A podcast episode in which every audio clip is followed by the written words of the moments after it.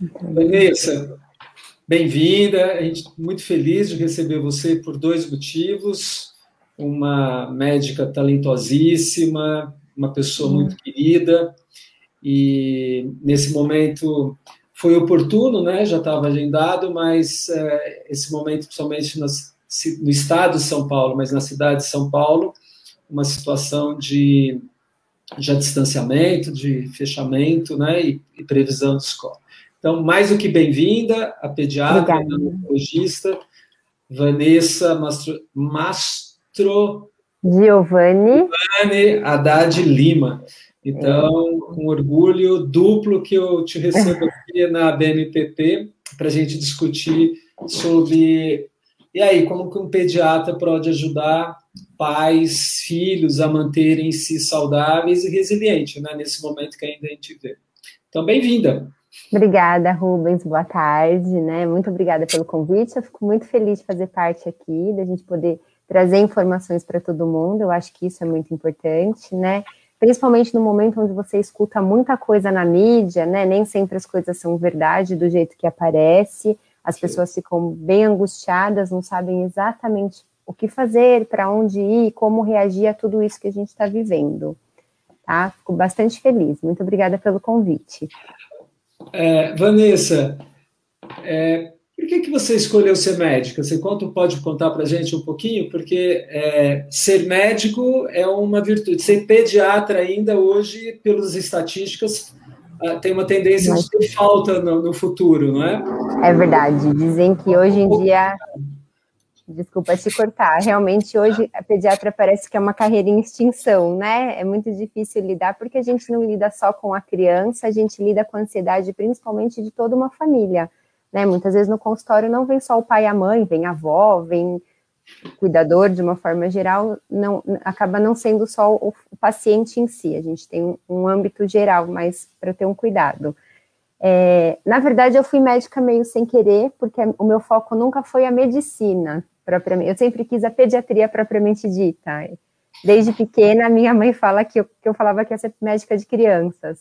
Tanto é que eu, eu me lembro, de pequenininha, eu tinha uma Mônica grande, de vinil, acho que é vinil, né? Aquele plástico mais durinho, quando a gente isso era pequena. Mesmo. E eu, eu lembro, olha isso, pediatra, não tem nada a ver, mas eu lembro de passar fita crepe nas pernas da Mônica e falava que ela tinha quebrado as pernas. Então eu tinha levado ela para arrumar as pernas dela. E não sei, acho que desde sempre, eu sempre quis ser pediatra. E não tinha como ser pediatra sem fazer a medicina propriamente dita antes. Então, eu tinha que fazer os seis anos de medicina para aprender o todo, né, o contexto, para depois fazer a especialidade que é a pediatria. E o mais engraçado é que dentro da pediatria eu acabei me descobrindo, que é a parte que eu mais gosto, que é a neonatologia. Eu gosto muito de pediatria como um todo, mas principalmente a neo, que é o binômio mãe-neném, né? Eu gosto muito da, da mãe e o bebê, e depois que o bebê nasce, o cuidado principalmente com o prematuro, quando fica na UTI, que, que tem todo um desafio, né? O, é o pequeno grande guerreiro que a gente fala, porque é um, é um cuidado muito grande que demonstra um carinho enorme, tanto da família quanto do bebê depois para a gente. É muito gostoso acompanhar. Ver aquele serzinho de 600, 700 gramas que nasce com a gente, fica na UTI um tempão, e tá aí, quatro, cinco anos no consultório, super bem, né? É muito gostoso, eu sou suspeita. Isso, isso, a tua área, da área, dentro da área médica, é uma das, dos grandes avanços, né? Tenho mais de 30 anos de formado uhum. e o baby boom da reprodução assistida trouxe o advento da chegada dos prematuros, né? E aquilo que era um desafio de, de sobrevida somente pela 32ª, 30 semana foi sendo antecipada. Acho Sim. que esse é um tema muito importante.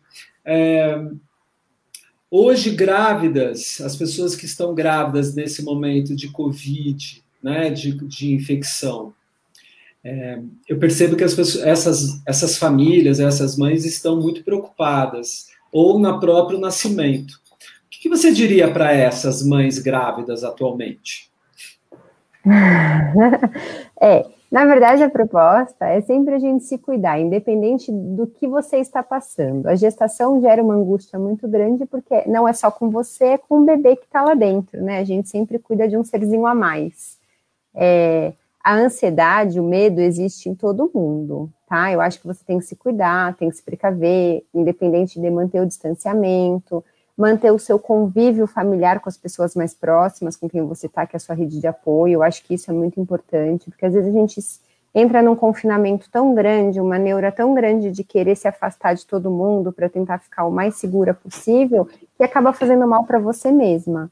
Eu acho que manter um relacionamento saudável dentro das pessoas que você tem um convívio mais próximo, que você tem certeza que estão em segurança junto com você, que estão se cuidando também, eu acho que dá para ter, né? Você pode manter esse relacionamento, tomar cuidado quando você, né, evitar sair, quando realmente precisar sair, tem que usar máscara, lavar muito bem as mãos, o álcool gel, né, sempre ter esse cuidado a tríade é essa, não tem jeito, não tem segredo, na verdade. É, é, o cuidado com você, a máscara para se proteger e proteger o próximo, a gente nunca sabe, né? Prestar atenção a qualquer sinal do seu corpo. Eu acho que a mulher, principalmente a gestante, mais do que ninguém, está mais atenta a isso. O corpo está mudando a todo tempo, então é importante então, ter consciência corporal, né? O que está acontecendo, o que, que eu estou sentindo, devo me preocupar, não devo. Sempre pedir ajuda quando tiver uma preocupação um pouco mais mais intensa, né? Será que é preocupante isso? Conversa, pergunta para o seu obstetra, para o seu ginecologista, ver se está tudo certinho, né? Para ter certeza que está indo pelo caminho certo. Ô, Vanessa, a gente passou há uns três, quatro anos, porque a gente está com uma questão de vírus, né? O coronavírus. E o Zika vírus, com grandes problemas para grávidas. Muitas, na época, optaram em se distanciar, ou algumas pessoas postergaram a gravidez. Os conhecimentos que a gente tem, né? Você que está dentro de uma UTI de neonatal, a, a, a, o coronavírus interfere, tem, teria uma transmissão vertical, as mães podem ficar sossegadas em relação a isso? Olha, Rubens, de todos os bebês que a gente pegou, e olha que eu peguei bastante bebê em sala de parto, que a mãe estava com Covid, muitas vezes internada na UTI, né, que tinha uma clínica mais importante, a gente colhe, né, é, no momento do nascimento existe todo um protocolo de cuidado, de contato, não que o bebê seja afastado da mãe, mas o bebê tem um, a gente respeita um contato, a mãe amamenta de máscara quando precisa, e é colhida toda a sorologia do bebê, tudo para uma investigação mais a fundo. De todos os bebês que a gente vê, que, desculpa, que eu vi, na verdade, que eu presenciei, que a gente teve contato, ou que a gente tem tido na, em trabalhos e tudo, a gente não, não vi nenhum caso vertical, de transmissão vertical propriamente dito, tá? Eu não vejo, a gente não tem. O que a gente tem realmente são crianças que infectam depois na maternidade ou em casa, quando o pai realmente é positivo. Já peguei casos da criança vira positiva, mas é muito raro, a taxa é muito pequena e a criança praticamente assintomática a gente faz o acompanhamento e não vê realmente desenvolver nada de patologia propriamente dita na criança. Acho muito importante isso que você falou e eu vou contextualizar. A Vanessa é uma médica neonatologista pediátrica ah. que trabalha em, em, UTI, então ela sempre Sim. vai poder trazer para a gente nesse momento, e essa foi a experiência dela do final né, da linha, o, até onde uma, um coronavírus pode chegar, tanto em relação às mães, mas principalmente ao bebê. Uhum. Então, é, as taxas de infecção é pequena, né, são as menores na faixa da pediatria, é o que você disse. Uhum. Principalmente mas grávidas, dois anos. Né? É, e grávidas, às vezes, têm a gente ainda não sabe por que elas, em alguns casos, se contaminam. Essas mães pegar, tiveram a transmissão, a contaminação no período final, como foi esses casos que você tem visto, Vanessa? Pode contar para gente? Posso, claro. É, na verdade, eu tenho os dois lados, tá, Rubens? A grande maioria hoje, já é um ano de pandemia, o que a gente tem visto são mães que tiveram mais no primeiro, segundo trimestre de gestação que foram sintomática, né, poucos sintomas, ou tiveram a doença bem mais leve, acabaram descobrindo, às vezes, sem querer, porque algum parente, o próprio marido, né, ficou sintomático, colheu, a gestante também colheu no pré-natal e acabou descobrindo que estava grávida. Fez isolamento, a mãe ficou bem, e aí, o que acontece? Todo parto que a gente tem na rede pública ou na particular, agora entra na carteirinha do pré-natal, é, é né, para a gente é mandatório o teste de Covid. Então, para esses pacientes que já tiveram Covid, quando o bebê nasce, a gente faz uma investigação a priori nesse bebê, tá? Tanto a sorologia, para ver se tem alguma coisa de transmissão placentária, né? Se a mãe chegou a passar para o bebê, é, a parte de enzimas hepáticas, de disfunção de alguns órgãos, a gente colhe. Não vi até hoje, graças a Deus, nada muito alterado, nada, nada alterado. Nós pedimos ultrassom transfontanela, que é para ver se tem alguma alteração da cabecinha, da formação do encéfalo da cabecinha do bebê, de propriamente dita, também não temos nada. E a princípio pedimos um fundo de olho, para ver se tem alguma coisa relacionada com visão. Isso, deixa eu explicar para vocês porque, na verdade, a proposta de investigar esses focos propriamente ditos é por conta da embriogênese, que são lugares realmente onde o vírus poderia ter um tropismo ou alguma coisa para ver se afetou algum órgão do bebê tá? Se a partir do nascimento, lá na frente a gente faz um acompanhamento depois com o pediatra certinho. Graças a Deus, até hoje, nas duas clínicas, eu não peguei nenhum bebê realmente com sintomas ou com alguma alteração, tá? E também tenho, até, eu tenho uma paciente de consultório hoje, que a bebezinha é pequenininha, né, tem meses, lactente, na verdade, dois, três meses, que a mãe, eu, eu, lembro muito bem que eu fiz a sala de parto dela no hospital na rede particular recente, né, três meses, e a mãe veio da UTI. Então, para nós, profissional da saúde, é todo um estresse na hora que chega, a paciente já vem entubada, né, tomou anticoagulante por conta da infecção viral, propriamente dita, então a cesárea tem que ser feita com anestesia geral, isso gera um estresse para o pediatra, porque o parto tem que ser muito mais rápido, a retirada do bebê, por conta do anestésico que passa via transplacentária e o bebê pode nascer deprimido, com dificuldade respiratória. Então a gente já fica todo a posto, paramentado, tudo direitinho, porque não sabe qual a condição de nascimento daquele bebê. É, então foi muito gostoso, porque como essa mãe estava internada com Covid, o pai sintomático, ele também não pôde assistir, então a gente fez a sala de parto, fez uma live, né, feito todo um contato por vídeo, para a família poder estar presente, mas sem estar no momento. Eles viram, a bebezinha acabou descendo com a gente para UTI mais por conta condição materna, a mãe não podia ficar com a bebê. E assim que a mãe ficou bem, graças a Deus está ótima hoje, ela teve alta e está com a filha em casa super saudável, as duas. Né? Isso é Vanessa, é uma alegria como médico ouvir a tua narrativa, acho isso importante a gente contextualizar. É, nesse momento, a gente fica feliz, né, de mesmo um paciente que está entubado, nascendo nas condições que está nascendo, e chegar em casa e você tra trazer esse sucesso, né, porque é isso que tem feito a diferença para nós. A gente não pode banalizar que é um momento de muita atenção para os pais, para os profissionais de saúde, nascimento de uma maneira é, não desejada, não idealizada, alguns sonhos de, de como mãe ou pais, mas que nesse momento a gente celebra a vida, né? não só a vida do, da mãe que resistiu, né? Eu acho que isso é importante, você estava entubada, e o nascimento de um bebê que está bem, né? Então eu queria já te agradecer uhum. que essa é história que, que a gente está aqui para te ouvir mesmo, no sentido da pediatra e da pessoa que se colocou porque você é mãe, né? Você é a mãe do Sim, Caio. Tem um filho de. Tem um baixinho de dois anos e nove meses também, um pequenininho aí, que também, como mãe e pediatra, a gente também fica no dilema, não é fácil. É verdade. Era sempre uma angústia, né? A gente pensa lá na frente, eu acho, né? Não tem. Você, como quando começou a Covid, em relação a seus pais, e, e você tem uma avó querida também, né? É, como você conseguiu lidar com o teu consultório, com a tua emergência nas UTIs, em hospital privado, público, né, Guarulhos e o, o São Luís da Anália Franco, e lidar com também a questão da ética, né, da, do convívio com as pessoas que você gosta, e, de, e sabendo que os, os pais hoje ajudam os filhos. Né? A, primeira, a primeira grande preocupação do distanciamento foi a não transmissão de jovens para os mais velhos, né? E o que agora a gente está acontecendo é os jovens estão se contaminando muito mais entre eles, mas também estão disseminando mais. Mas para você, como médica e profissional, mãe, filha e neta, né? é muita coisa, né? É. É.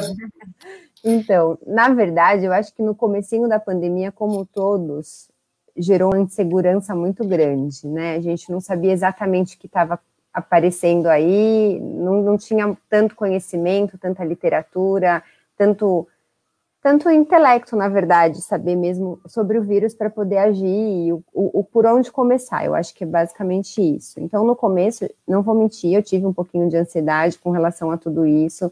Num primeiro momento, eu afastei o Caio da gente, foi muito triste. Deixei, cheguei a deixar meu filho uma semana na casa dos meus pais, né? A minha mãe e meu pai são quem mais me ajuda até hoje, sem meus pais sempre me ajudaram muito com relação ao Caio e no meu contexto como um todo. Para quem não sabe, a minha mãe é minha secretária no consultório, sempre me ajudou muito, né?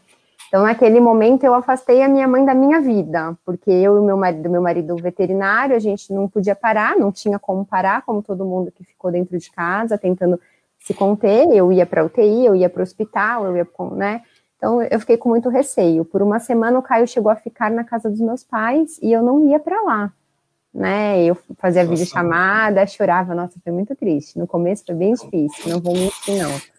A minha avó, tadinha, né? A minha avó, principalmente, minha avó tem quase 90 anos, né? 80 e poucos anos, já perdi as contas. Se ela souber que eu falei isso, ela me mata, mas 80 86, né? Não sei, 86, 86, 88. Pede ajuda pro, assim. pro papai ou pra mamãe. É, tem ninguém aqui para me dar um help, mas mais é. ou menos isso. Então, eu fiquei, a gente ficou muito inseguro, ninguém ia na casa da minha avó, ela mora só com o meu tio mais velho, ficaram os dois lá, a gente tem sempre indo dar um suporte, precisava de alguma coisa e tudo, mas não aparecia. E com o tempo, a gente foi vendo que a situação era insustentável, não dava para ficar desse jeito. Ninguém vive assim, longe do filho, longe da família. Eu precisava tomar uma atitude que pelo menos me trouxesse segurança e, e segurança para minha família também. Então, os cuidados sempre foram e continuam sendo, né? Toda vez que eu saio de casa, a minha bolsa e meu sapato não entram dentro da minha casa, né? Quando eu entro, eu lavo muito bem as coisas antes com álcool, limpo com álcool, lavo com água e sabão, deixo bem direitinho na lavanderia. E aí o Caio voltou para minha meu contexto de vida. Então, acabava saindo para trabalhar, eu ia para os hospitais, sempre de N95 ou máscara cirúrgica, né? Independente, sempre com máscara tomando sempre o maior cuidado possível dentro do hospital. Brinquei que eu acho que as pessoas, de uma certa forma, adquiriram um certo toque, né? Eu, eu brinco que eu sempre para trabalhar, eu limpo toda a minha estação de trabalho, examino os meus bebês, pego os prontuários e sento em frente ao computador para poder evoluir todos os meus pacientes.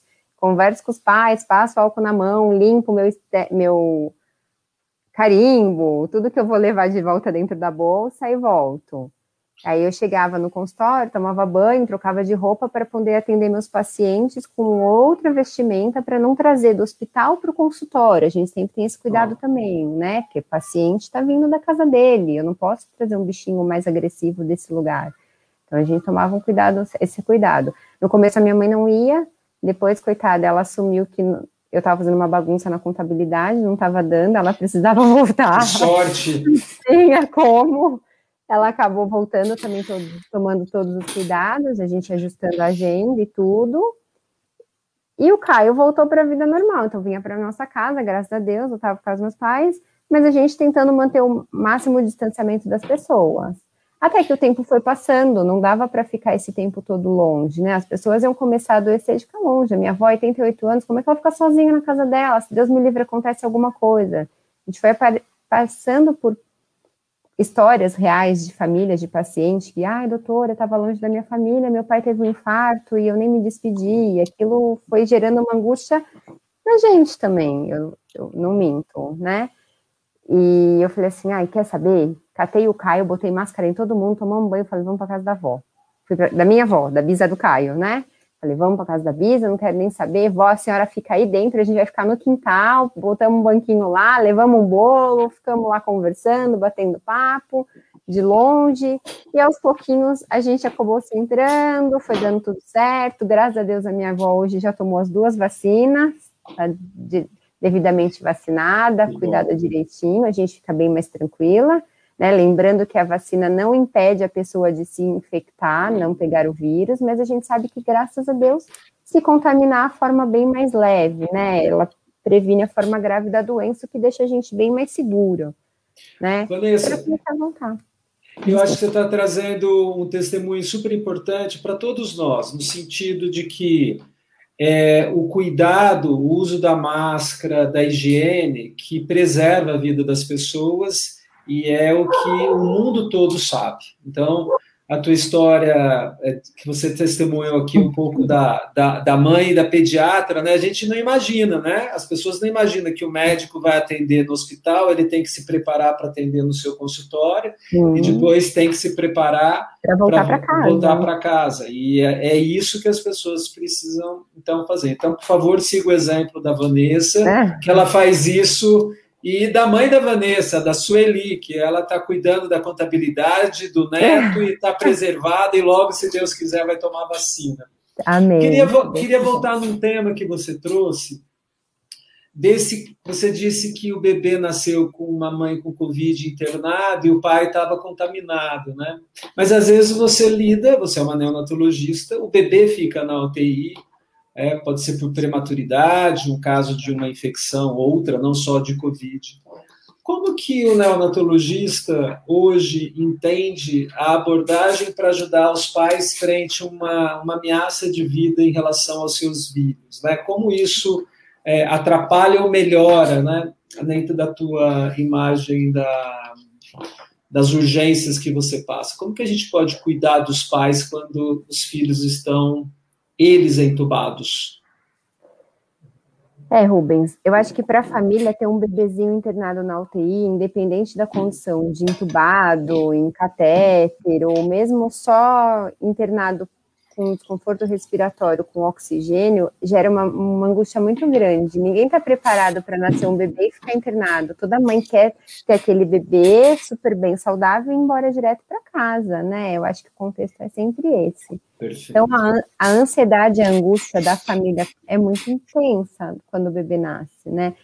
A gente tenta conversar com os pais, eu mostro, principalmente na sala de parto, né? Eu mostro, assim, olha, o bebezinho tá cansado, tá vendo que ele não tá respirando tão bem, acontece isso, isso, isso. Eles veem o contexto, a gente desce para UTI, prepara o bebê lá embaixo, e depois os pais descem para conversar, no caso o pai, né? A mãe normalmente não, naquele momento não consegue descer, ela vai para recuperação, mas assim que ela puder, ela desce para UTI para a gente conversar. É, eu acho que de uma forma geral, a, van, eu, pelo menos Vanessa, no meu ponto de vista. Isso, a tua experiência. É, é, muito mais fácil de conversar com eles, porque eu também sou mãe, então existe muito da empatia materna, a gente se coloca muito no lugar do outro, né? A gente entende angústia, entende ansiedade, eu imagino meu filho naquela situação, então eu tento conversar abertamente, sempre explicando uma coisa de cada vez, porque às vezes o quadro não é tão simples quanto parece. Se eu despejar muita informação na cabecinha deles, eles também não dão conta, gera uma ansiedade muito maior.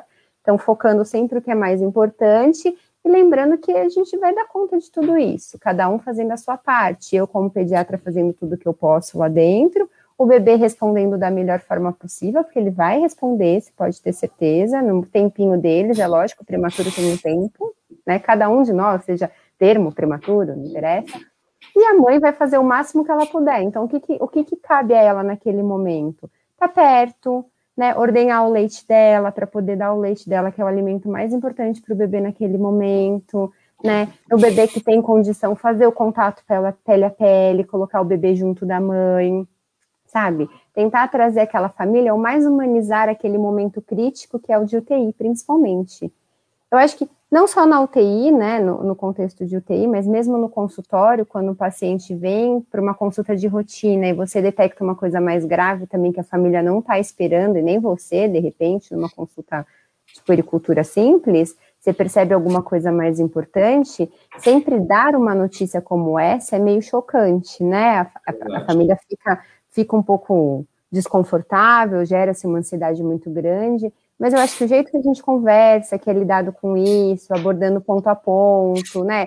Se pondo sempre ao lado do paciente, né? Eu acho que essa é a parte mais importante. A minha mãe às vezes fica até brava, ela fala assim: Meu Deus, mas você não sai desse celular nunca, né?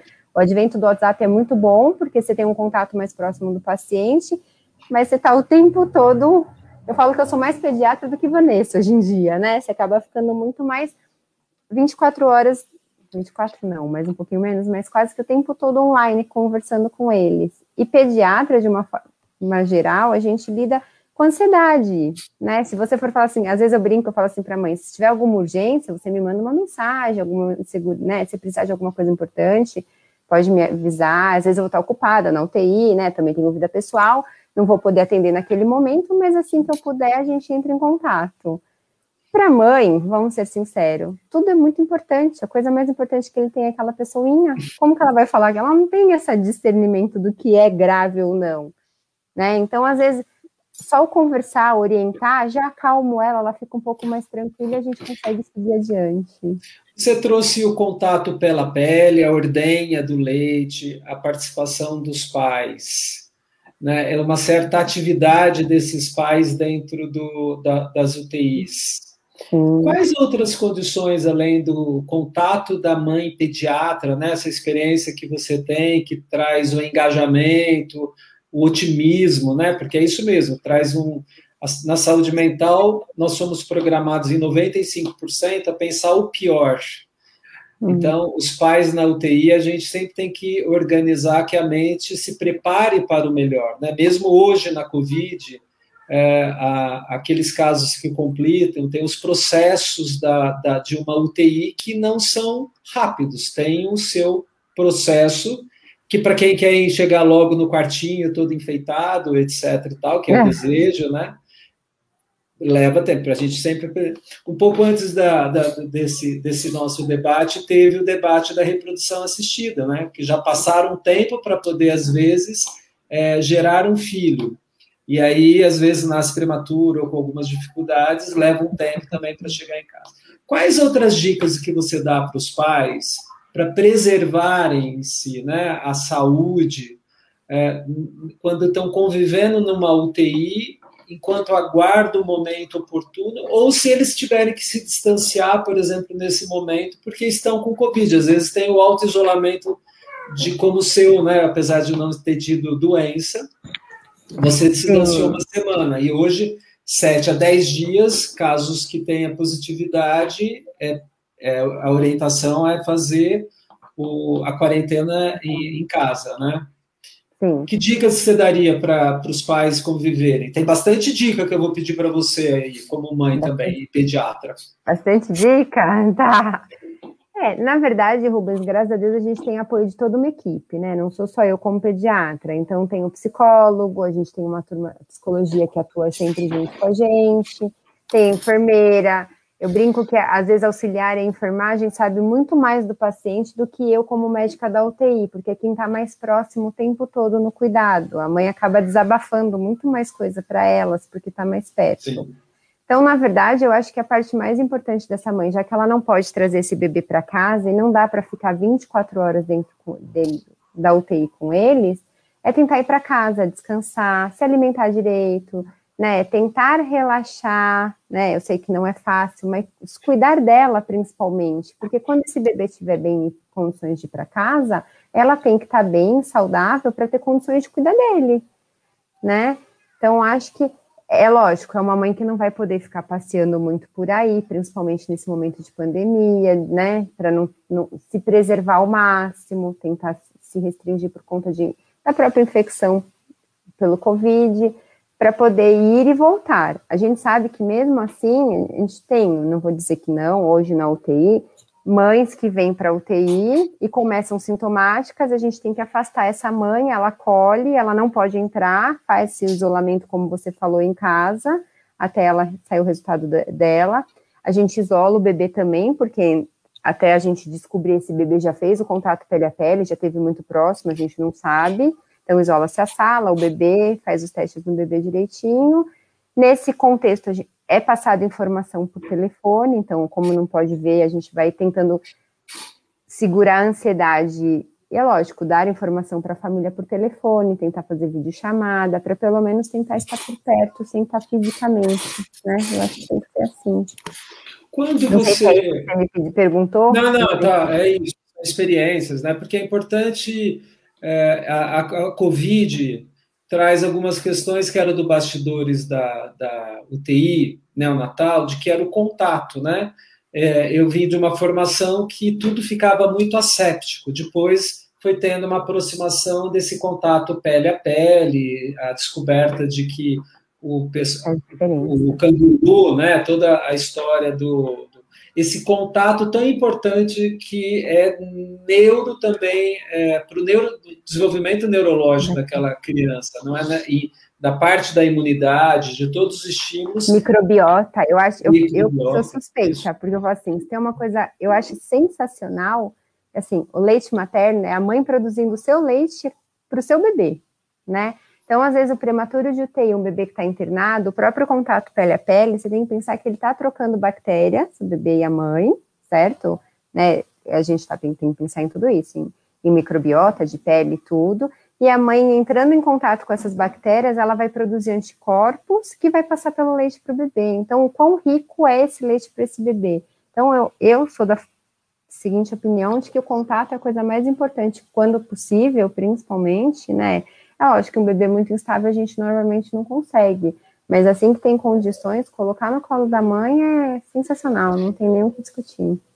A gente participa de uma, de uma instituição que é, prevê exatamente essa condição, o quanto o momento do parto, né, a passagem e a amamentação é importante para a manutenção da saúde mental de ambos, né? Mas já são imprints ali no bebê e a epigenética tem mostrado o que, que muda um pouco na, na, própria expressão de genes de crianças que são tocadas ou menos tocadas, né? E pegando um pouco gancho no que você está falando, a, a Mary Jane fez uma pergunta que eu vou postar aqui. Como você vê no seu consultório o acompanhamento desses bebês prematuros nos primeiros cinco anos de vida em relação aos bebês que nasceram no período normal? Muda? Não. Não. De contexto, de como as crianças estão, eu acho que independente de. Ah, entendi o que ela quis dizer, me perdoe. Vamos voltar. Na Sim. verdade, o que ela quis dizer, acho que não é nem tanto o foco do prematuro, assim, esses bebês que nasceram agora, que ficaram reclusos por conta da própria condição de recém-nascido, não poder sair e não ter contato com tantas pessoas como que essas crianças estão hoje. Seria Vou isso? trazer duas questões, talvez, para ficar mais claro.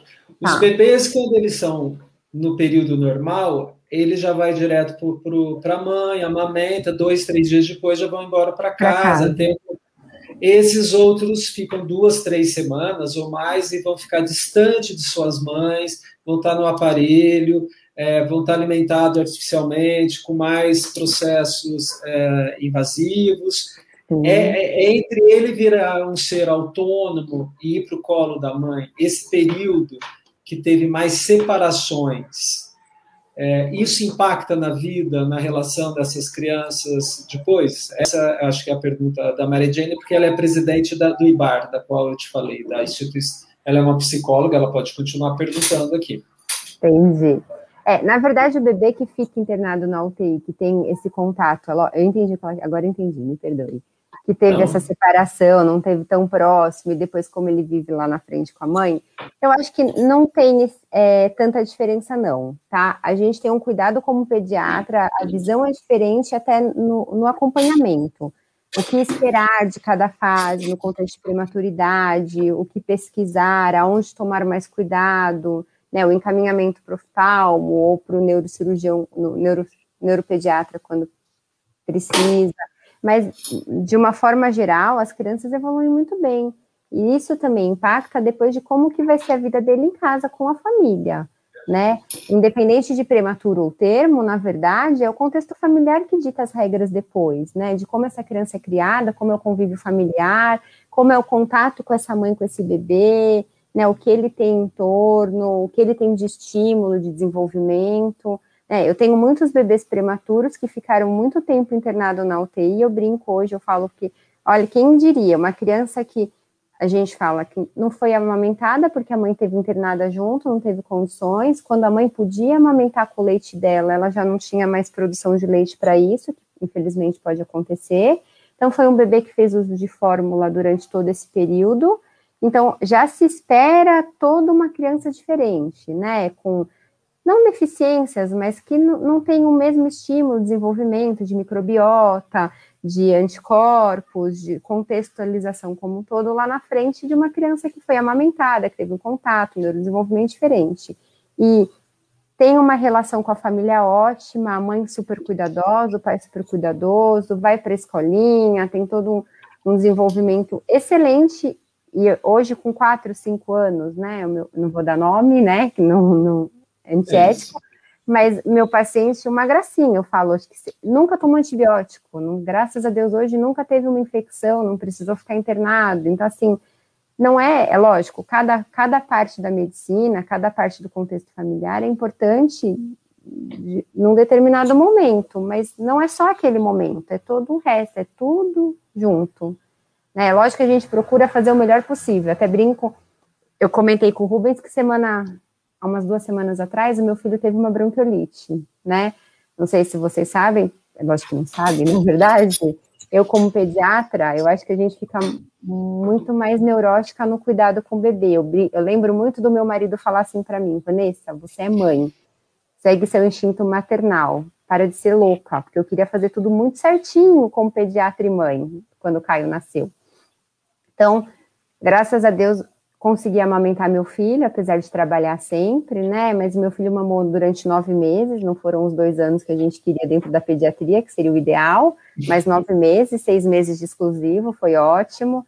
É lógico, contei sempre com a minha rede de apoio, eu ordenhava o meu leite, meu marido, minha mãe, né? Eles sempre ofereciam para o meu filho. Então eu brinco, eu falo, foi uma criança que nasceu de parto normal, super humanizado, porque eu cheguei experiência de vida, não interessa, mas eu cheguei com 9 centímetros de dilatação no hospital. Meu filho nasceu em expulsivo de uma hora, foi muito rápido. Para a médica foi o máximo, né? Foi, não esperava, Rubens. Foi, eu, eu cheguei no hospital e falei, meu Deus, eu fui porque a minha bolsa rompeu e eu precisava ir, porque ele ia nascer, ele ia ser uma cesárea naquele dia no final da tarde, porque não tinha entrado em trabalho de parto. No fim, cheguei, estava com 9 centímetros e o Caio nasceu. Foi ótimo, maravilhoso, minha recuperação maravilhosa. Meu filho é sempre super saudável.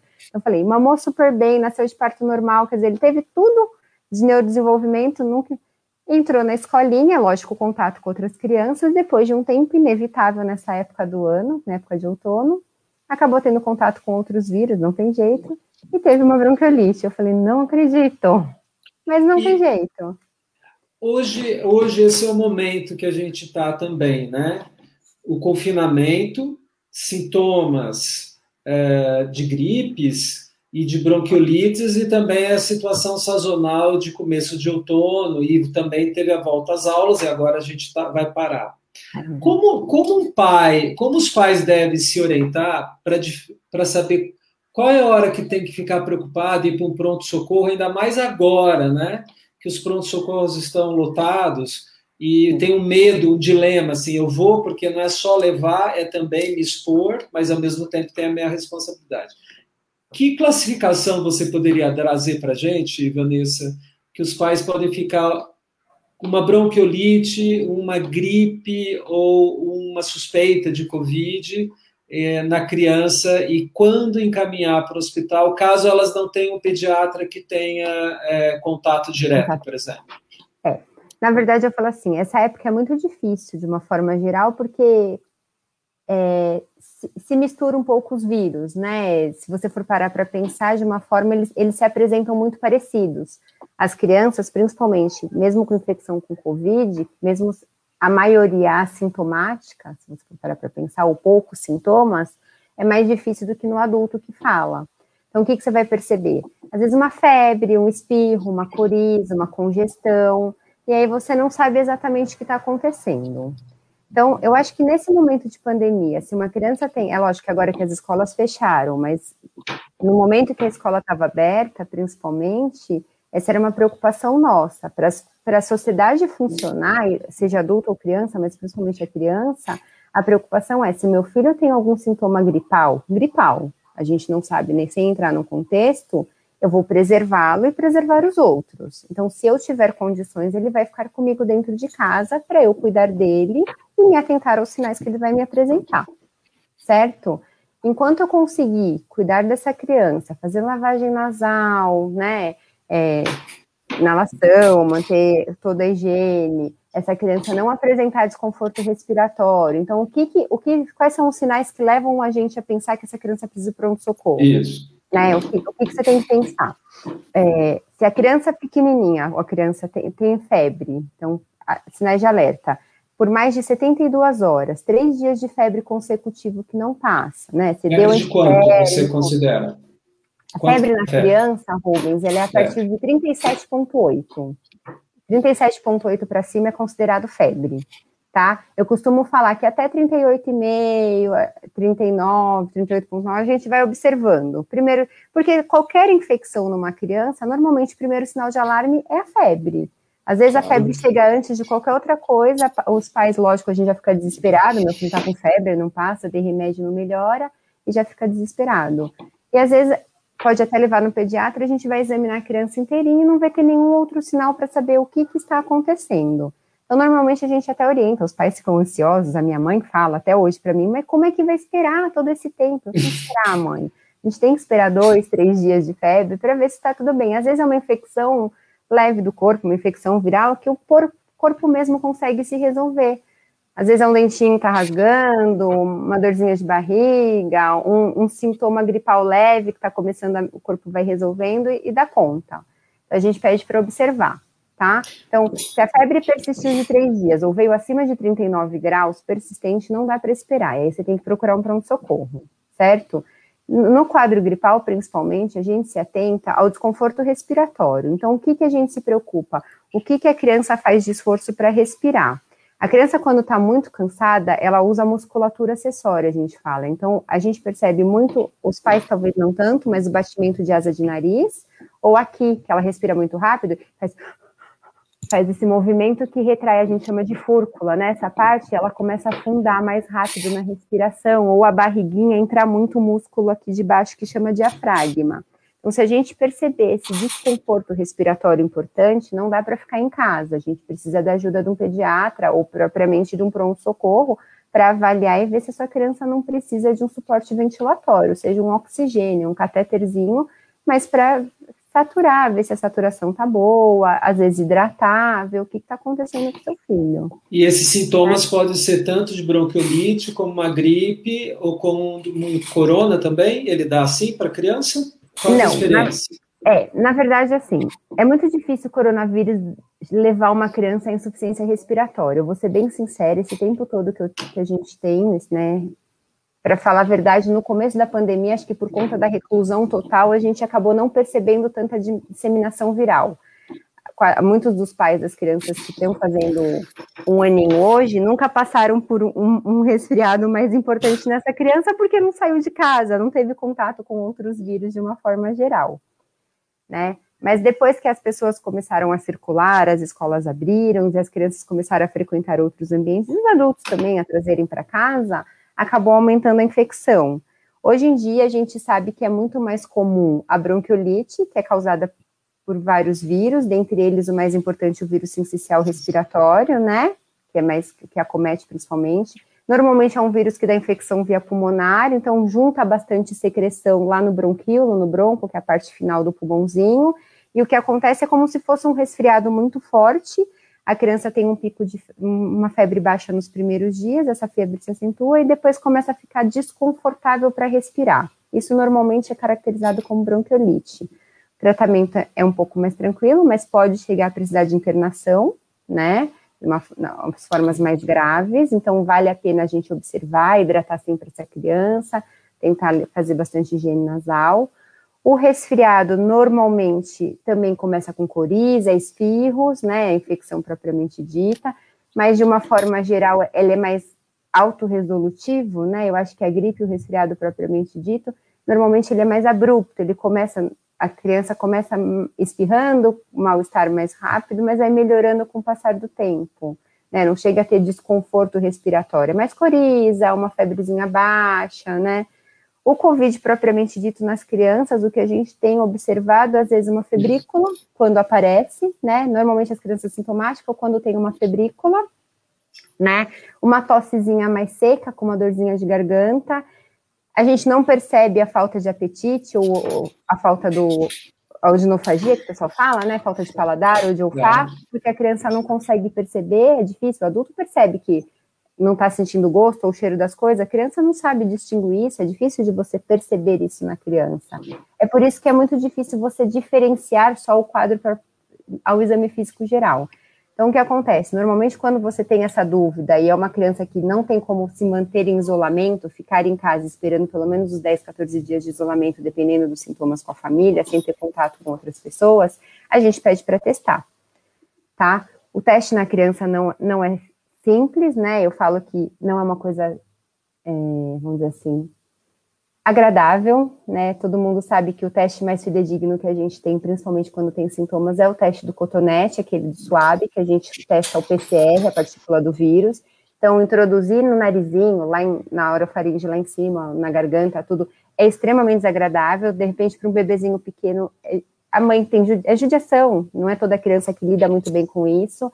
Então, se ela pode, não, não quer testar, ou não, não faz questão, não tem como testar, o que, que a gente pede? Vai isolar. Vai isolar, vai ficar em casa mãe e bebê, né, familiar, esperar os 10, 14 dias e a gente vai mantendo contato.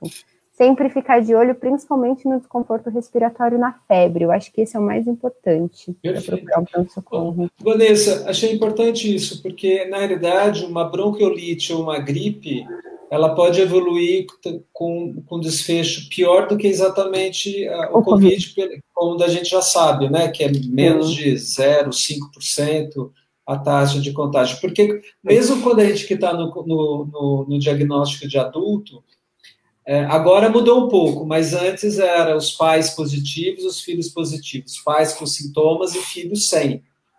Agora a gente já está vendo diferente, alguns pais mais saudáveis positivos e seus filhos mais complicados ou por hábitos de vida, etc. e tal, com sintomas. Achei importante isso que você trouxe para a gente. Então, febre alta, sustentada, com desconforto respiratório, pode ser pelo movimento do nariz, da região do, do gogozinho para baixo e um pouco do abdômen, né, do diafragma, ficar atento e possivelmente não, pode não ser Covid, pelo contrário, pode ser o vírus essencial que é mais comum. Mais comum. A gente, porque isso veio à baila, porque a gente teve aumento de 25% das internações de movimento respiratório, né, de doenças. Hum. Mas isso, isso é, como você relacionou? É. Porque todo mundo ligou direto ao Covid. Covid, é. De uma forma geral, a mídia acabou divulgando muita informação aí, pronto-socorros, porque sempre coloca, né, notícia sensacionalista, o que chama a atenção do público é isso, né, gente, pronto-socorro de pediatria está lotado, não tem mais ventilador, não tem profissional, aumentou muito as taxas de internação, e os pais já ficaram desesperados, né? É, é, muito comum isso, né? Nessa faixa do ano, nessa época do ano, principalmente chegada do outono, os principais vírus respiratórios chegando aí, a bronquiolite principalmente, é o que a gente tem de maior fator de internação na criança nessa fase, é a bronquiolite. Então, eu vejo que eu trabalho lá, eu não vou mentir, a gente tem contato com colegas de UTI pediátrica, que são faixa etária de crianças maiores, que trabalham lá do nosso lado, e a gente percebe que o aumento da internação, propriamente, é bronquiolite, não tem nem o que discutir. É laringite, é bronquiolite, mas assim, Covid, não, graças a Deus, não. Então, Vanessa, vamos aproveitar, né, nessa maré de notícia ruim, essa notícia boa para os pais e mães, né, é, de que a chance dos filhos contaminarem por Covid existe, mas é muito pequena e que são eles que têm que se cuidar mais. Posso Isso. falar assim? Você concorda com o pediatra? É, na verdade o que acontece é assim, existe uma inversão de valores até por conta da imunidade, acredita-se na imunidade da criança. Então fala, ah, meu filho é menor, é mais sensível, é mais imune. Então existe uma preocupação dos pais, principalmente com as duas extremidades, né? O meu pai, que é mais velho, e meu filho que é muito pequenininho. O que, que eu devo me preocupar? Para onde ir? O que, que eu faço? Né? Eu acho muito engraçado as mães chegando no consultório assim. Doutor, o que, que eu posso dar para melhorar a imunidade do meu filho agora por conta desse Covid? Ótimo ponto. Na verdade, não tem, né? Eu até fui além, eu fui mais longe, mas assim, a nossa preocupação não são eles, gente. Graças a Deus, a gente percebeu nesse tempo todo de, de coronavírus, o que a gente tem vivendo, que existe a chance deles infectarem? Existe, como de qualquer outra pessoa, mas graças a Deus numa proporção muito menor. Eu não sei se as pessoas sabem, mas o vírus ele precisa de uma célula, de um, um organismo para invadir e se replicar lá dentro para conseguir sobreviver. Né? Depois de um tempo na superfície, nos lugares, eles morrem. Então, eles precisam estar dentro do organismo de uma pessoa, de um bebê, de um adulto, de um idoso, para sobreviver. E graças a Deus, o que, que a gente tem de contraponto que ajudou as nossas crianças? É sabido que essas crianças têm menos receptor na membrana dessas células para poder ser infectada, ou de uma forma geral, eles têm um clareamento que a gente fala, uma eliminação de vírus mais rápida, melhor. Então, graças a Deus, eles são os que se infectam menos, são os que têm menos sintomas, os que evoluem melhor. Então, às vezes, a gente fica tão preocupado com o nosso filho e não é eles, é vocês que a gente tem que se preocupar, é o adulto. Então, olha, só frisando novamente, isso é importante que a doutora Vanessa trouxe, e talvez isso a gente traz duas questões. Então, resumindo, a Vanessa está dizendo para a gente que devemos nos preocupar mais com os adultos, e nesse sentido de que crianças, por vários, várias questões, mas um sistema imune, acho que a ciência vai trazer mais esclarecimento nos próximos meses, porque é recente a doença, elas não são portadoras do jeito que a gente achava, né? E elas se infectam menos. Então, são duas questões: elas são menos vetores e menos transmissíveis. Pegando essa, essa, essa deixa que você trouxe, então, justifica uhum. fechar a escola infantil? Não, para ser bem sincera, eu vou ser sincera, Rubens, eu era é. contra, tá? Eu não queria que as escolas fechassem. É, isso até algumas semanas atrás. Como em qualquer lugar de primeiro mundo, vamos dizer assim, se é que a gente pode acompanhar, né? Eu acho que a gente sempre está um pouquinho aqui atrás no Brasil, comparado ao pessoal lá em cima, né? Os Estados Unidos, Europa, a gente consegue perceber que eles já passaram por esse boom que a gente passou, está passando, né? Eles estão um pouquinho mais na frente. A impressão que eu tenho é mais ou menos essa. E nós temos visto que a maioria dos lugares as escolas se mantiveram abertas por muito tempo, né? Talvez agora, nesse momento de em iminência de colapso do sistema de saúde, existe sim essa ansiedade, essa preocupação em fechar as escolas, mas não pelas crianças como vetor, que foi o que eu trouxe para minha casa, né?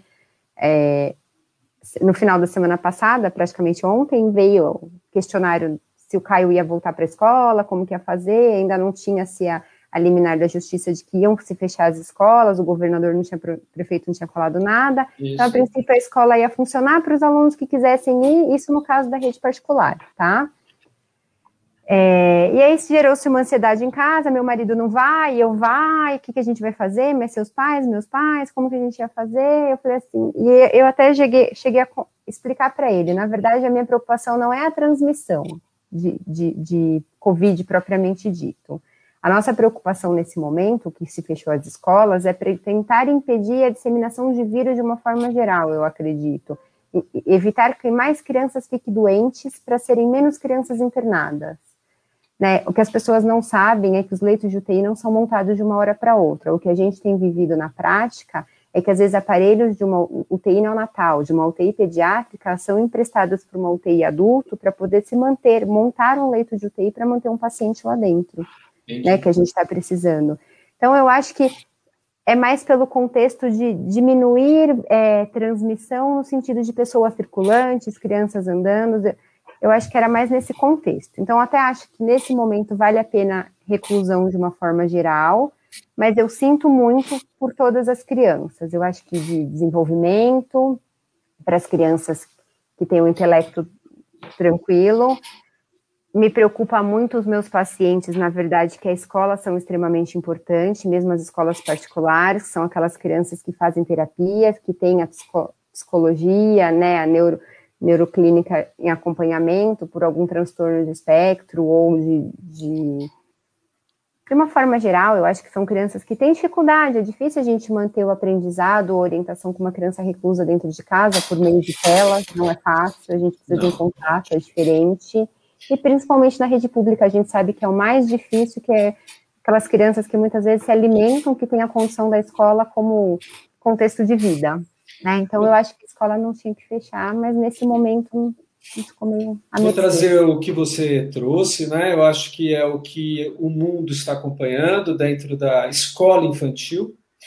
Eu acho que tem algumas crianças que são bebês, talvez a escola infantil não justifica, mas acima de dois anos, que é a, a, a psicomotricidade, o neurodesenvolvimento, algum, alguns ganhos que vêm, né?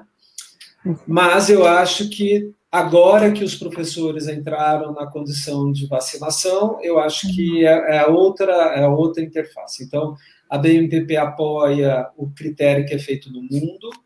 Primeiro, tem que considerar a testagem. Como no Brasil testamos poucos, a gente tem seguido um pouco a taxa de transmissão local. Então, aquela comunidade, se tem mais do que 10%, é uma taxa alta, né?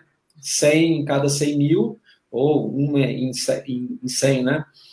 E quando é abaixo de 5, sinal de que aquela comunidade tem poucas crianças, uh, uh, poucos, poucos adultos também. Então, se a gente não tem esse conhecimento, fica, fica certo. O distanciamento agora e o fechamento, a gente entende que é necessário, a gente está junto com o centro de contingência por conta do colapso porque por decisões políticas anteriores, que a gente deveria ter sido tomada, é, em detrimento do comércio, acabamos chegando nessa situação que o Brasil se encontra, com colapso em várias regiões ricas, inclusive do país, e na iminência aqui na cidade de São Paulo, ou no estado, em várias cidades já estão. O uso de máscara para criança. Então, acho que vou falar só de uma maneira para fidelizar. A escola também tem que dar material adequado para funcionário, professores, porque também se não tem, não justifica, não tem, não justifica a, a, a funcionar só pra, como só como o, o lugar do, do, de receber. Acho que a gente tem que olhar a contrapartida dos professores e o distanciamento, às vezes são os espaços. E aí tem o uso de máscara. E aí, com essa questão, Vanessa, você que é pediatra, uhum. especialista, consultório, intensivista, a gente bota máscara em criança de menos de dois, de dois a cinco anos? Como está a classificação? Como que a pediatria tem trazido isso para o mundo? É, na verdade, a máscara para criança menor de 5 anos, ela não é obrigatória. Por quê? Porque para essas crianças, de uma forma geral, é mais uma dificuldade para respirar, é uma barreira para essa criança respirar, né? Eles não estão acostumados, além de todo a contaminação. É uma criança que põe a mão, tira, põe na boca, empresta para o amiguinho, derruba no chão, né? A gente sabe que eles não têm esse cuidado, é diferente. Então, para menor de 5 anos, não é obrigatório o uso de máscara, tá? A menos que a criança já esteja acostumada, né? Eu até brinco, eu falo assim, eu tenho pacientes e meu filho que ele usa direitinho, é lógico, né? Não é tão certinho como a gente gostaria, mas sai de máscara bonitinho, tá acostumado, vai, volta, já sabe quando tira, mas não é obrigatório. Exatamente por conta disso, a gente tem infecção até mais de outros vírus, não só do Covid, como o pessoal pensa, né? Porque você fica, respira, libera gotícula, tá perto, então essas crianças acabam se contaminando mais. Nossa. E exatamente por isso, existe o receio dos pais, eu acredito, né? O que que a gente, o que eu oriento de uma forma geral, principalmente os pequenininhos. Às vezes o pai fala assim: "Ai, doutor, eu só venho com a minha filha para o consultório, né? Ela tem, não tem nenhum aninho. O que que eu posso fazer? Põe um face shield, né? Aquelas máscaras de acrílico. Imagina, não vai colocar isso. Aí até brinco assim: já que você tem tanto receio e não tem como proteger o rostinho do seu bebê, você vai pegar um elevador, coloca um, uma fraldinha, um coeiro, alguma coisa para cobrir naquele momento que você vai descer do Funcionar elevador. como uma máscara coletiva. É, é, é, o bebê como um todo, não é só a é. máscara, mas então vai funcionar como uma grande máscara, né? Isso, para tentar diminuir se tiver alguém por perto, se alguém for conversar, espirrar, sei lá, por um, por um caso, né? Mas não o uso da máscara propriamente dita. Eu acho que não dá para obrigá-los a fazer isso, não tem como. Agora que tem uma pergunta que eu vi agora do Aquiles, o Aquiles Paiva é, é um, um, psicólogo e também diretor do IPAR. Obrigado pela presença, Aquiles. Ele pergunta um pouco parecido com isso, só pra, na ajuda de apoio para as mães, né? Que é como você tem orientado as mães que têm bebê recente e possui outros filhos, mas precisa contratar ajuda, né? Pode ser babá, pode ser empregada, além da avó da irmã. Como orientar essa mãe em relação a essa contratação de uma auxiliar para pode ser doméstico ou babá? Como que você tem orientado? Obrigado é. pela pergunta.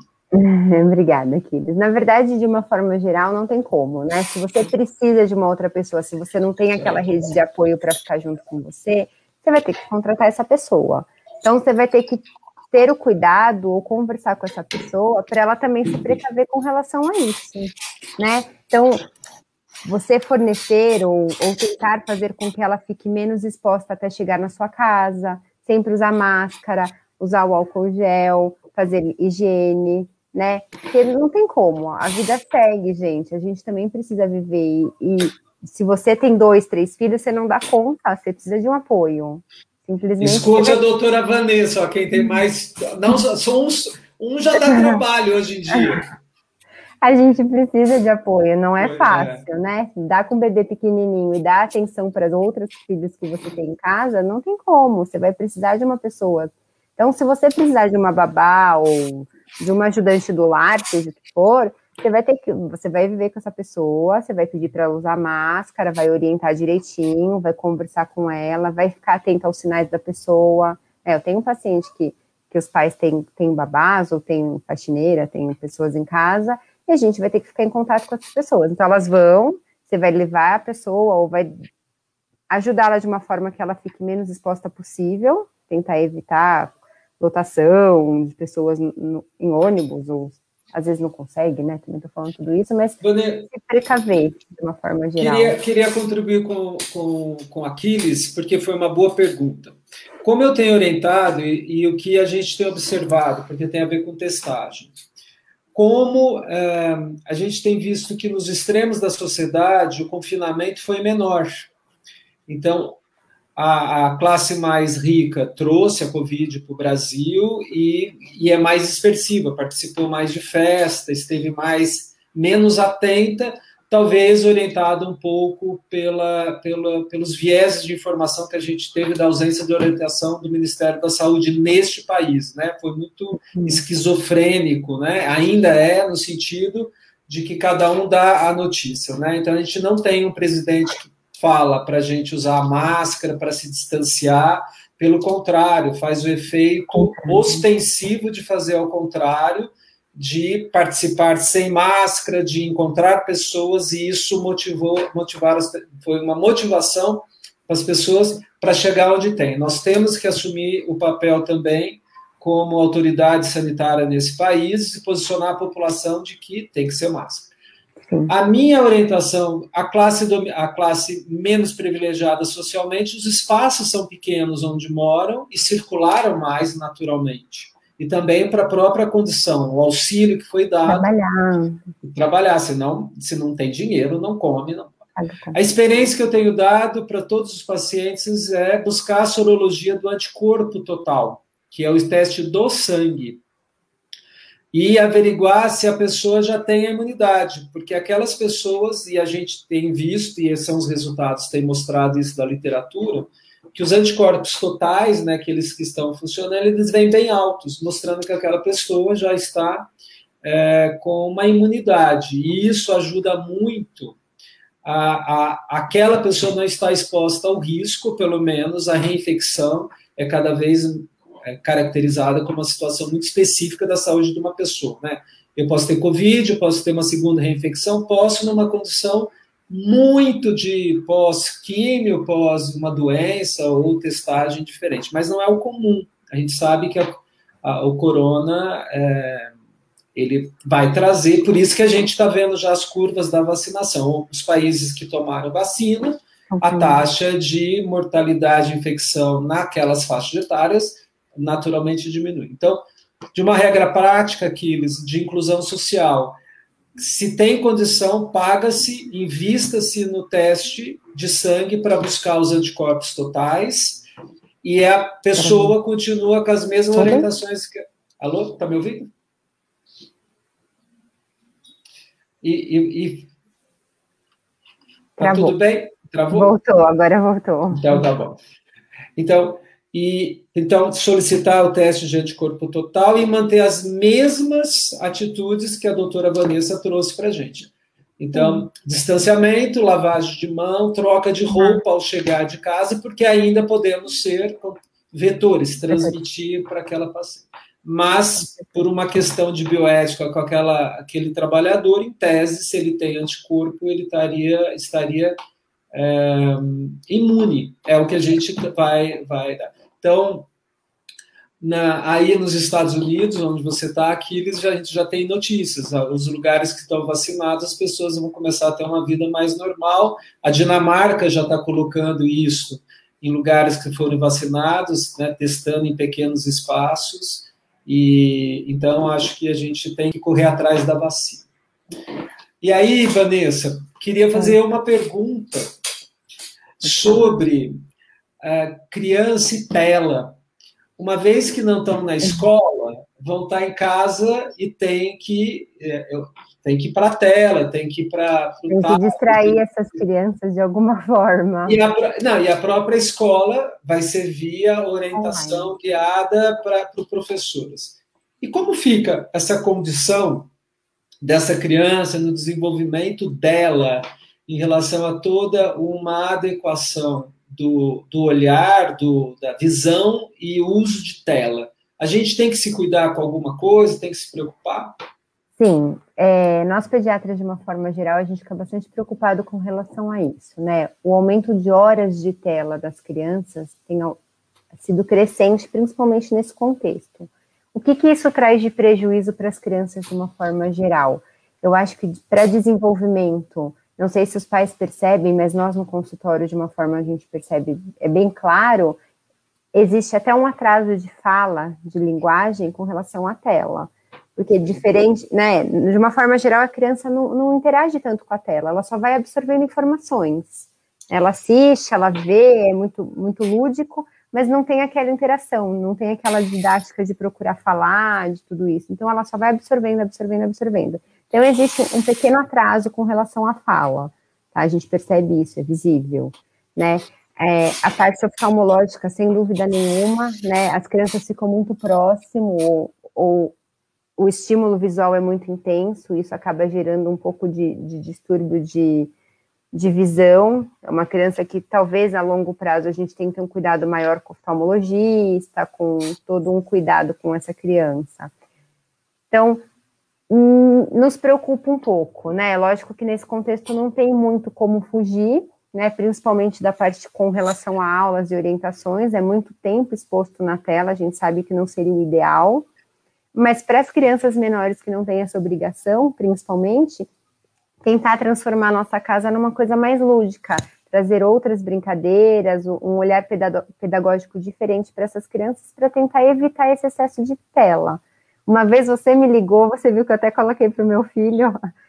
A gente não conseguia conversar, porque criança quer atenção, trabalhar de casa, fazer home office e, e cuidar de uma criança não é fácil, a gente sabe. Por isso que, às vezes, até nem só pela formação de, de escolas, de orientações, às vezes o próprio pai acaba pondo na tela para ter aqueles cinco minutos né, de, de sossego, vamos ser sinceros, a gente sabe.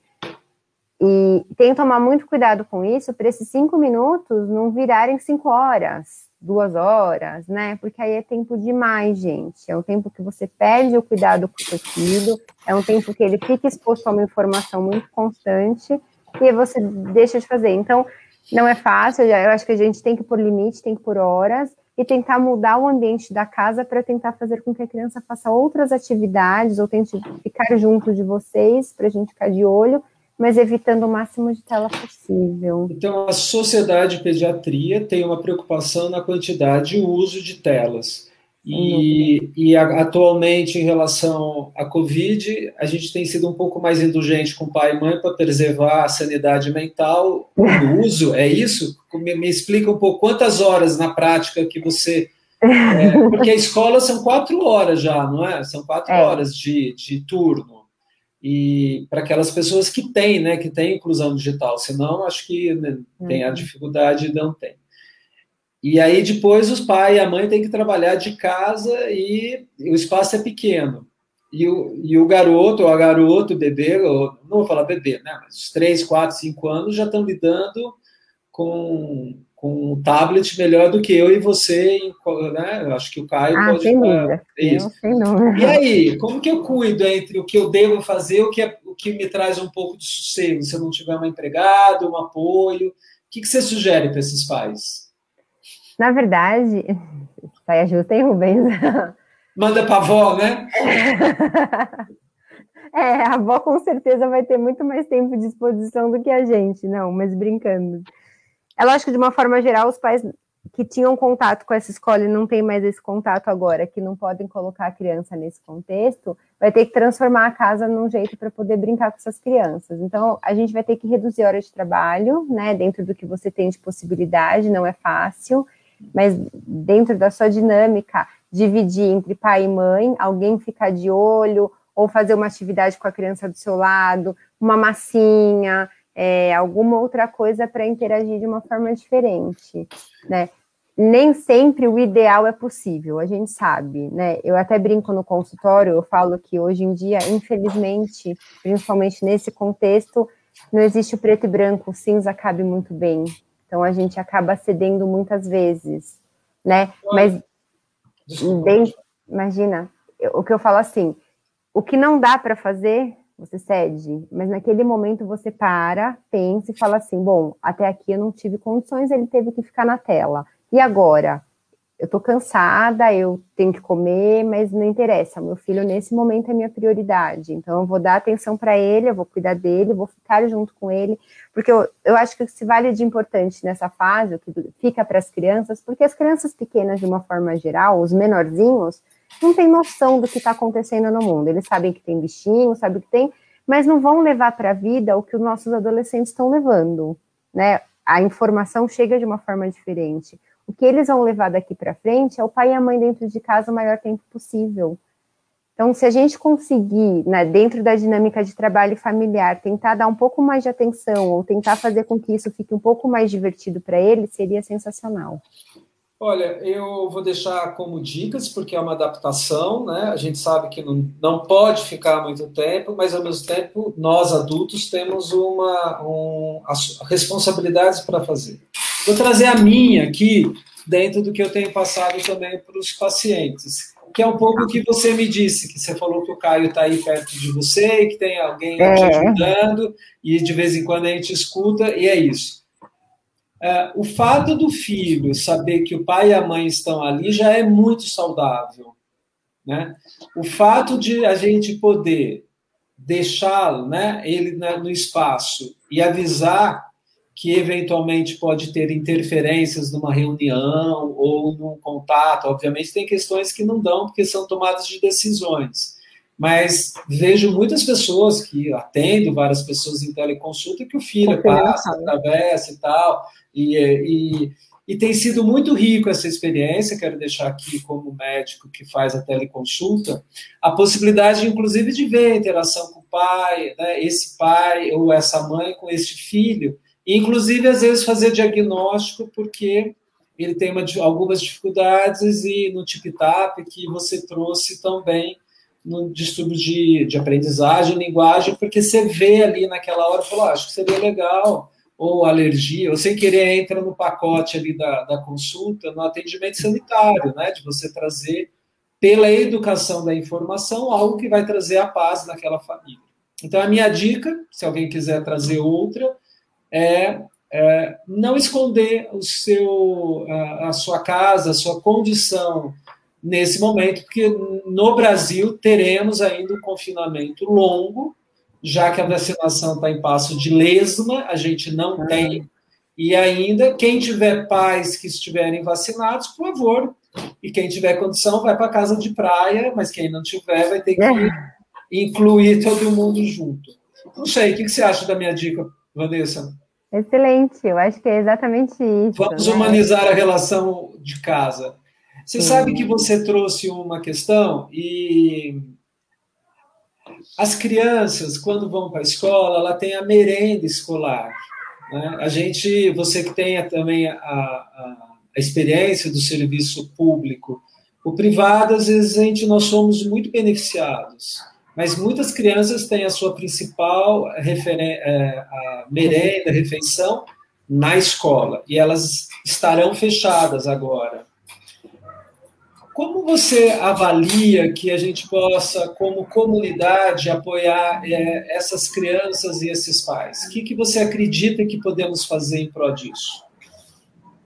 É.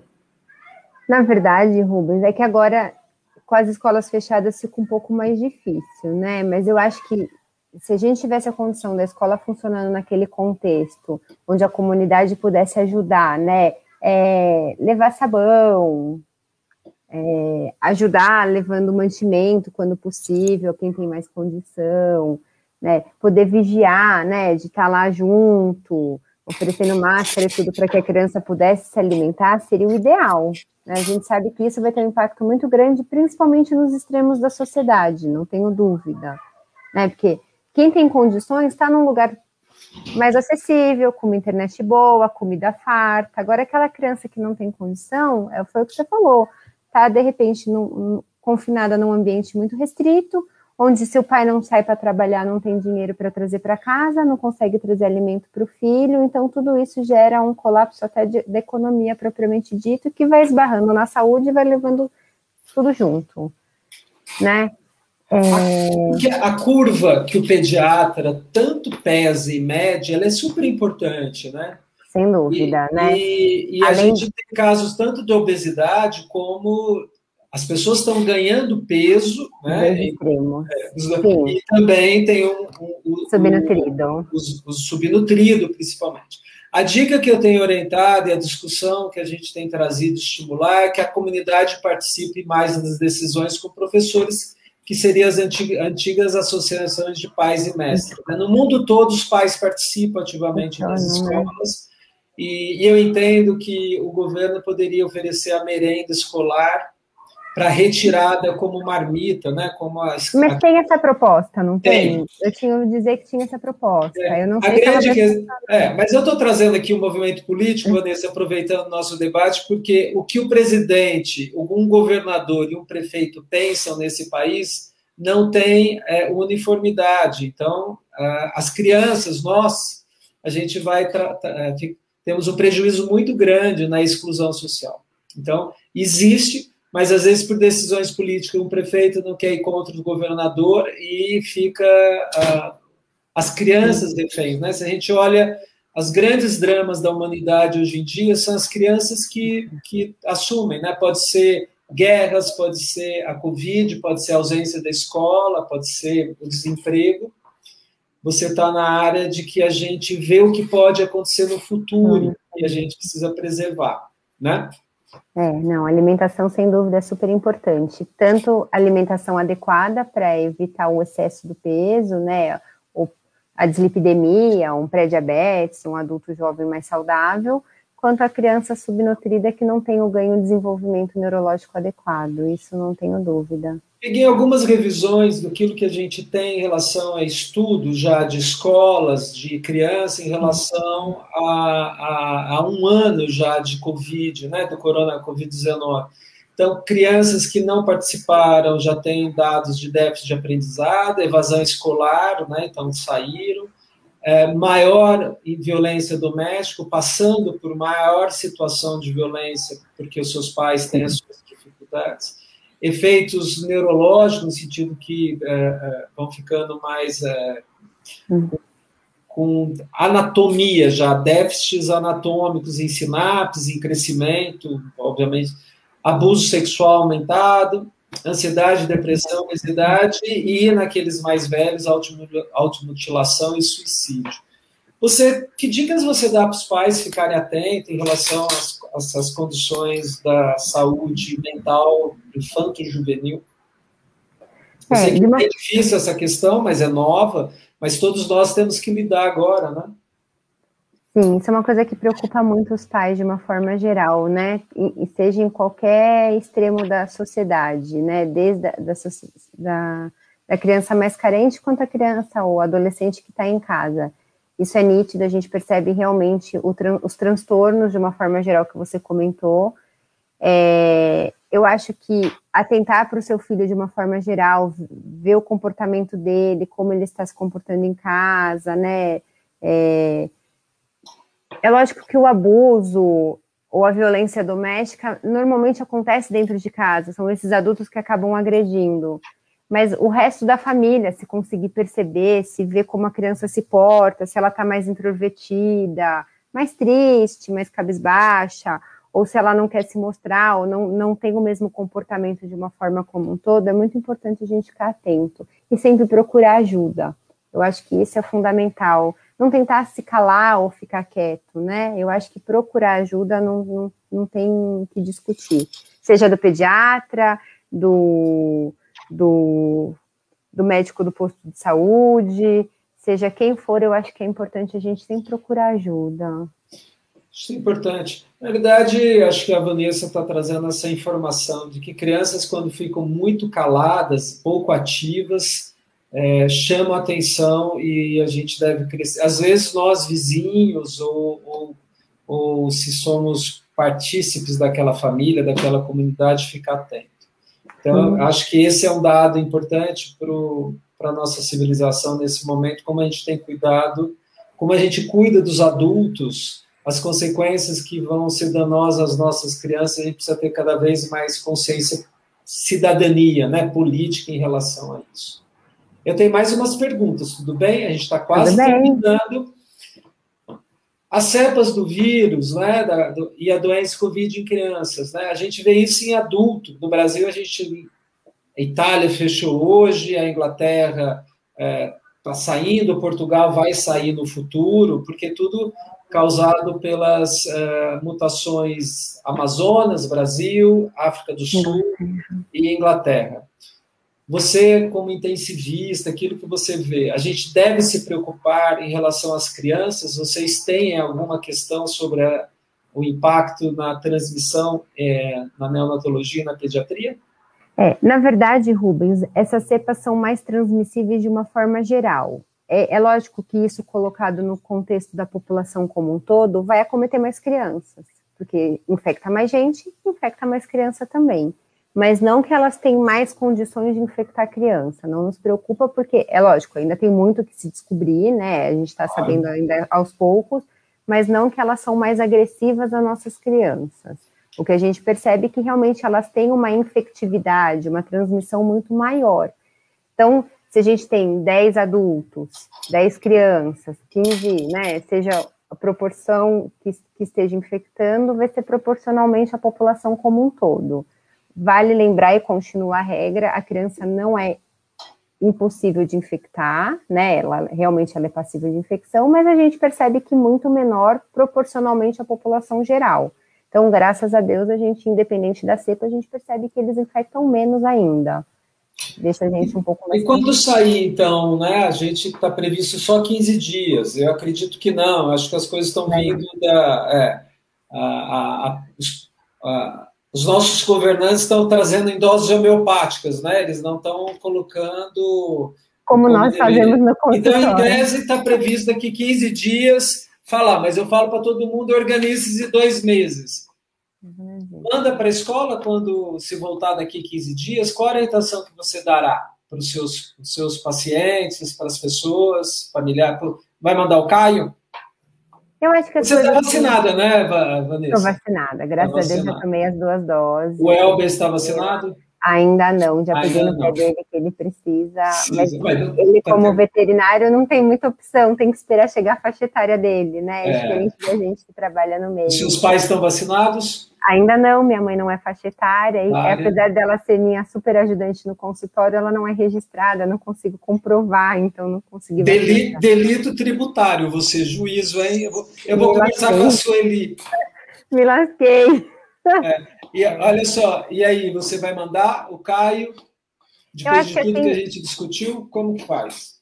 Eu vou ser bem sincera, Rubens, eu acho que a gente tendo um controle um pouquinho melhor porque infecção vai ter sempre, né? Pelo menos por um bom período, sempre não, é uma palavra muito forte, mas eu acho que é, a infectividade é, vai demorar bastante para começar a ter condições de, de, de nivelar aqui no, no, Brasil, principalmente, né? No mundo, vamos dizer.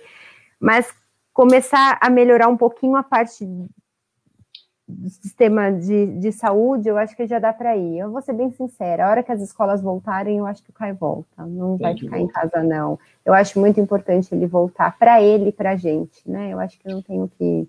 E a gente vai tomando cuidado, vai ficando atento, vai de olho nos sinais. Se eu perceber alguma mudança de comportamento dele, ele dentro de casa, a gente espera, testa, vê se está tudo direitinho.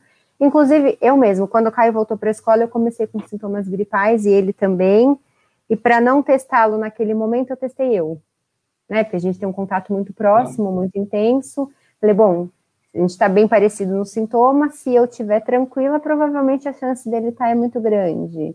Foi quando eu descobri que era bronquiolite, que no primeiro momento a gente não sabe, é tudo muito parecido, e eu vim negativa. Então, falei, bom, vai ficar em casa, mas mais por conta da bronquiolite, o controle, e depois vai para a escola. E foi o que aconteceu, graças a Deus. Então, só confirmando, né? Eu acho importante, a Vanessa está falando que a Sociedade da Pediatria orienta e de que, pelo baixo risco e pelo grande benefício em relação à escola, aquelas que tiverem condições e abertas, em tese, é, na, poderia voltar. Na realidade, é, tudo vai acontecer, tudo vai acontecer bem nesse país, como em todos, desde que estejamos todos vacinados, os professores também, né? A gente não está trazendo muito isso para, mas é o grande problema, né? Eu acho que são os professores e os funcionários dessa escola. Eles entraram agora, né? Os professores é. na profissão.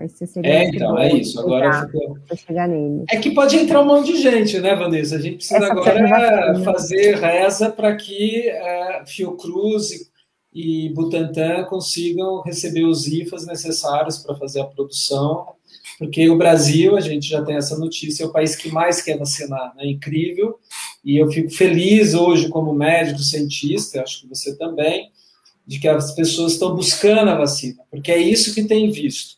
Quem vacina, o país que vacina, a economia funciona, as pessoas estão começando a liberar e tem uma vida mais próxima do normal, mas com tudo em segurança, ninguém enterrando como a gente está enterrando. Né? Eu acho que isso Vanessa, e aí? O Brasil está ficando meio para trás. Né? A gente tinha um programa nacional de imunização fantástico, os pais não estão vacinando. Comenta um pouco para a gente. As pessoas agora, as pessoas vão para o bar, mas não vão levar no posto para vacinar os filhos, ou acham que vacina faz mal. É, gente, eu vou ser bem sincera com vocês. Uma coisa que preocupou muito a gente recentemente é a diminuição da taxa de imunização das nossas crianças. Uma coisa que a gente sempre teve tão boa aí com o Sistema Único de Saúde que a gente tem aqui no Brasil, e hoje em dia, de uma forma geral, os pais não estão levando. Um pouco da pandemia, um pouco do contexto social como um todo, as crianças ficaram mais presas dentro de casa e tinham medo até de sair para vacina. Vale lembrar, gente, é o que eu falo no consultório para os meus pais, tem muitas outras doenças que matam mais crianças, que infectam e trazem muito mais danos para a criança do que o Covid. Uma delas, principalmente a rubéola, né, que a gente teve surto de sarampo, rubéola recentemente, e, e infecção para criança e acometimento de sequelas é muito maior. Então, se você tem vacina e você pode prevenir isso, não tem o porquê, não tem cabimento seu filho não ter vacinado com isso, né? Me preocupa muito, eu não sei se, se o pessoal está atento a isso, a gente está entrando em época de vacina da gripe, né? Já logo, logo aí seria calendário vacinal de H1N1, principalmente, ou outros vírus gripais, né? De, não só H1N1. E, de uma forma geral, com o advento do, da vacina do Covid, eu não tenho visto muita manifestação dos nossos principais órgãos, que é o Butantan e o Fiocruz, que são responsáveis pelas mesmas vacinas.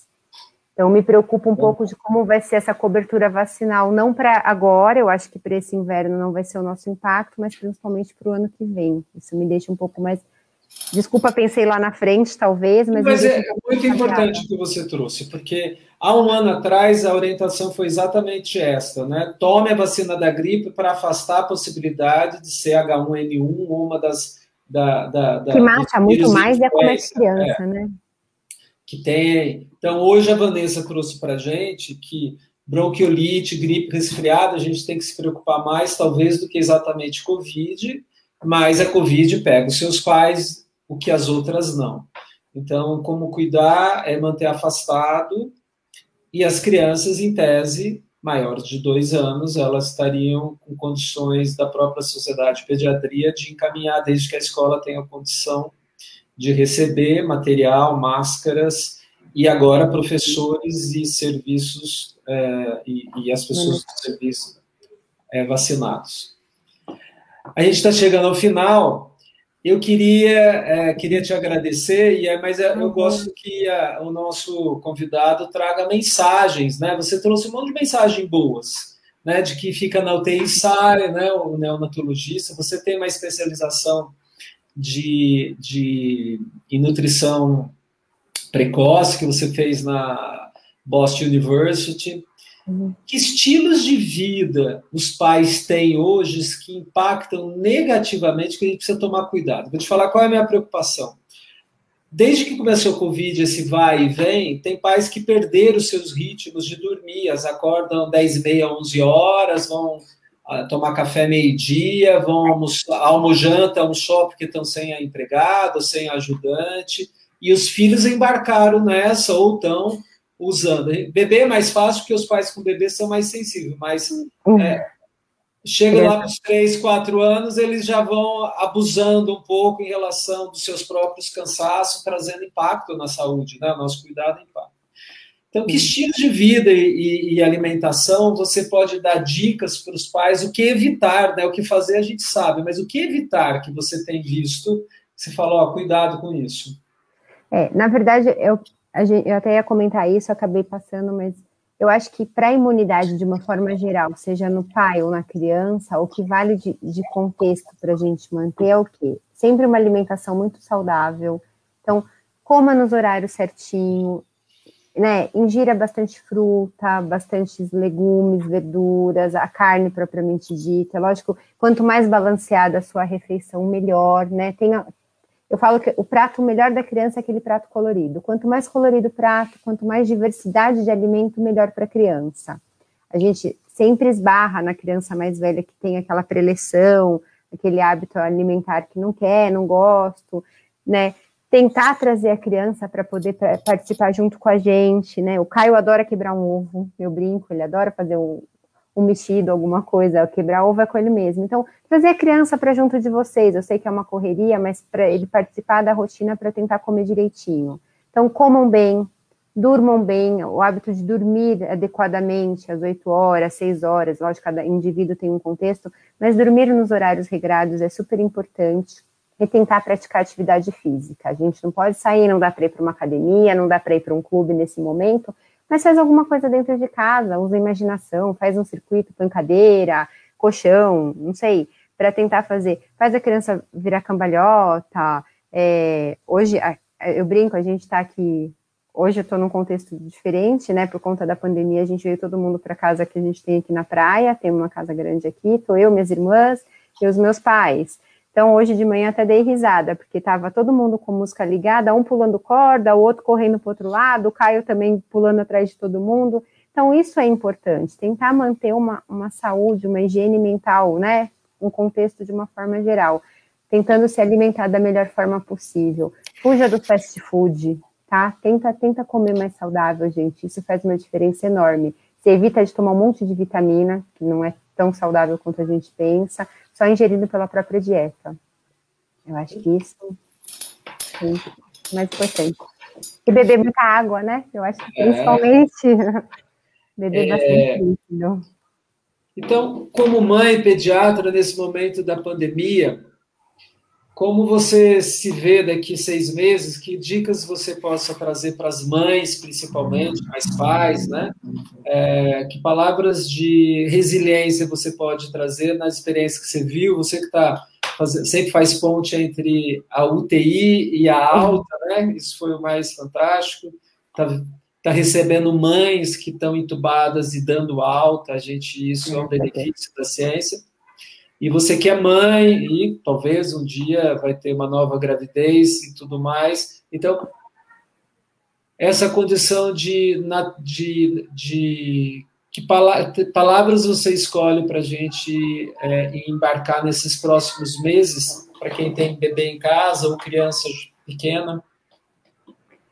Eu acho que o mais importante é tentar viver da melhor forma possível. Eu acho que as coisas vão passar, se Deus quiser, vai melhorar, a gente vai conseguir passar por tudo isso, né? Esperança é sempre a última que morre. Eu acho que esse ditado não tem nem o que contestar. Mas tentar levar isso da melhor forma possível, né? Não é fácil, a gente tem, é lógico que angústias, ansiedades e limitações, mas dentro do seu contexto de vida, tentar trazer isso da forma mais natural Pensar muitas vezes que você está tendo oportunidade de acompanhar de perto o desenvolvimento do seu filho, que se você estivesse trabalhando na rua, você não ia estar tá tão atenta.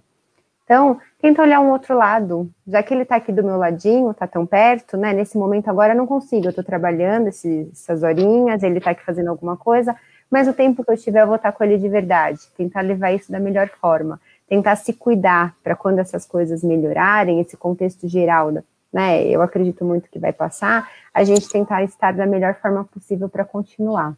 Eu acho que isso Perfeito. Vanessa, muito obrigado. Foi uma uhum. riqueza as tuas experiências profissionais, de consultório, de UTI, esse posicionamento humano, né, de uma pessoa, uma médica muito humana como mãe, trouxe muitas experiências.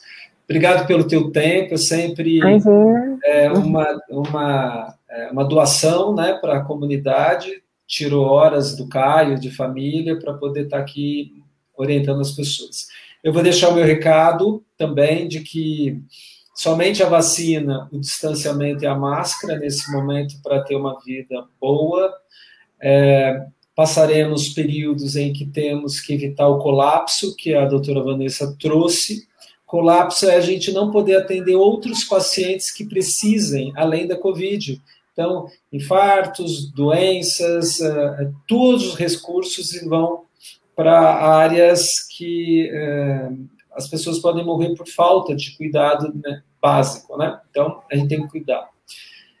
É, e que, para a pediatria, minha contrapartida é esta, que a presença dos pais na rotina diária deles, a própria presença, segurança estar em casa, a realidade, a qualidade afetiva dessa relação, né? com todo cuidado devido nas cozinhas, né, que é o lugar que mais causa acidente, transformar é. isso numa atividade boa, mas a gente vai ficar confinado e que todos passemos um período em paz, em segurança e que logo estejamos todos vacinados. Obrigado a todos a presença e até a próxima. Na semana que vem a gente vai falar sobre porque o diabetes, sobre diabetes no adulto, que está tão é, intrincado com os desfechos mais complicados com a, a, a Covid. Então, a Maria Lúcia Janela, uma professora da USP, pesquisa diabetes, ela vai trazer bastante informações e cuidados sobre diabetes. Até a próxima. Obrigado você, Vanessa. Abraço. Obrigada. Tchau.